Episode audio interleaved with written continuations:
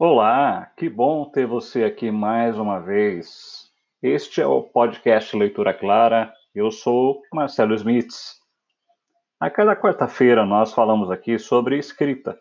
E o episódio de hoje dá continuidade ao assunto iniciado na semana passada: como publicar um livro ou e-book. Eu anunciei que hoje falaríamos sobre a publicação de um livro físico, e é isso que vamos ver. Vamos partir da ideia de que você já tenha seu livro escrito e agora tenha de decidir como publicá-lo. Em outro momento, nós vamos retomar o assunto de como trabalhar sua ideia, sua história, seu texto, para que ele se torne uma publicação. Mas no momento, vamos seguir do ponto do texto estar pronto. Há basicamente dois caminhos para a publicação de um livro físico. O primeiro é você ser publicado por uma editora.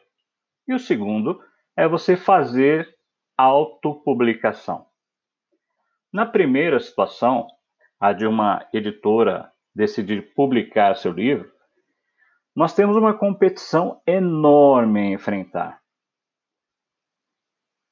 Isso considerando que a editora decida bancar a publicação do seu livro. Você precisa enviar seu material para as editoras ou uma sinopse dele com informações sobre o autor, ou seja, você. Cada editora tem maneiras diferentes de aceitar o envio de livros para avaliar como possível publicação de seu catálogo. É preciso ver caso a caso. As grandes editoras recebem dezenas, às vezes centenas de pedidos de análise. Muitas vezes falta material humano para isso. Né? Seriam necessários muitos editores ou editores assistentes para avaliar material e decidir por é, publicar ou não. Portanto, conseguir ser publicado por editoras de grande ou médio porte é um desafio e depende de uma variável de fatores bem grande. Mas isso não deve desestimular você de tentar. Ainda é um caminho viável e você pode ser publicado sim por uma grande editora. Agora, no segundo caso, o da autopublicação, temos mais opções. Você ainda pode, inclusive, contar com o trabalho de uma editora para autopublicar o seu livro. Há muitas editoras que simplesmente oferecem o trabalho de publicação para o autor cobrando o valor referente à sua prestação de serviço. O que pode significar entregar o livro impresso para você em sua casa e assim você decidir como vai vendê-lo, ou fornecer também meios de distribuição de seu livro para venda. Tudo vai depender de valores.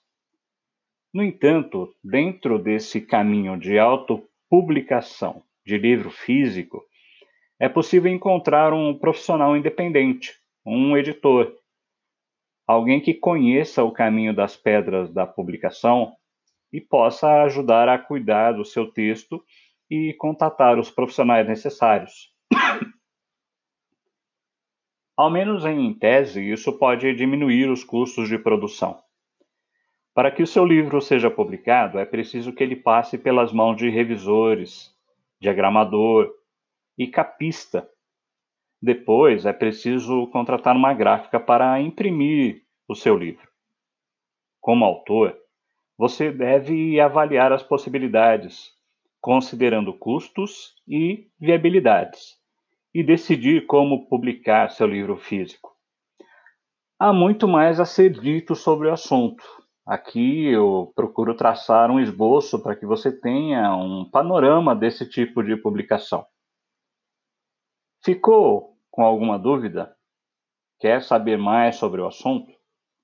Entre em contato pelo nosso e-mail contato@leituraclara.com ou use as mensagens diretas do Instagram e Facebook.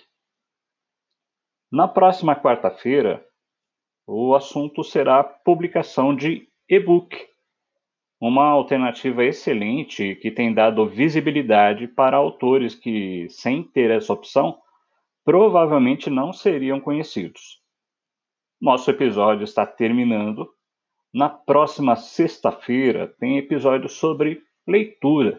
Assim você organiza as suas leituras para o final de semana. Não dá para perder. Eu sou o Marcelo Smits e este é o podcast Leitura Clara. Até a próxima!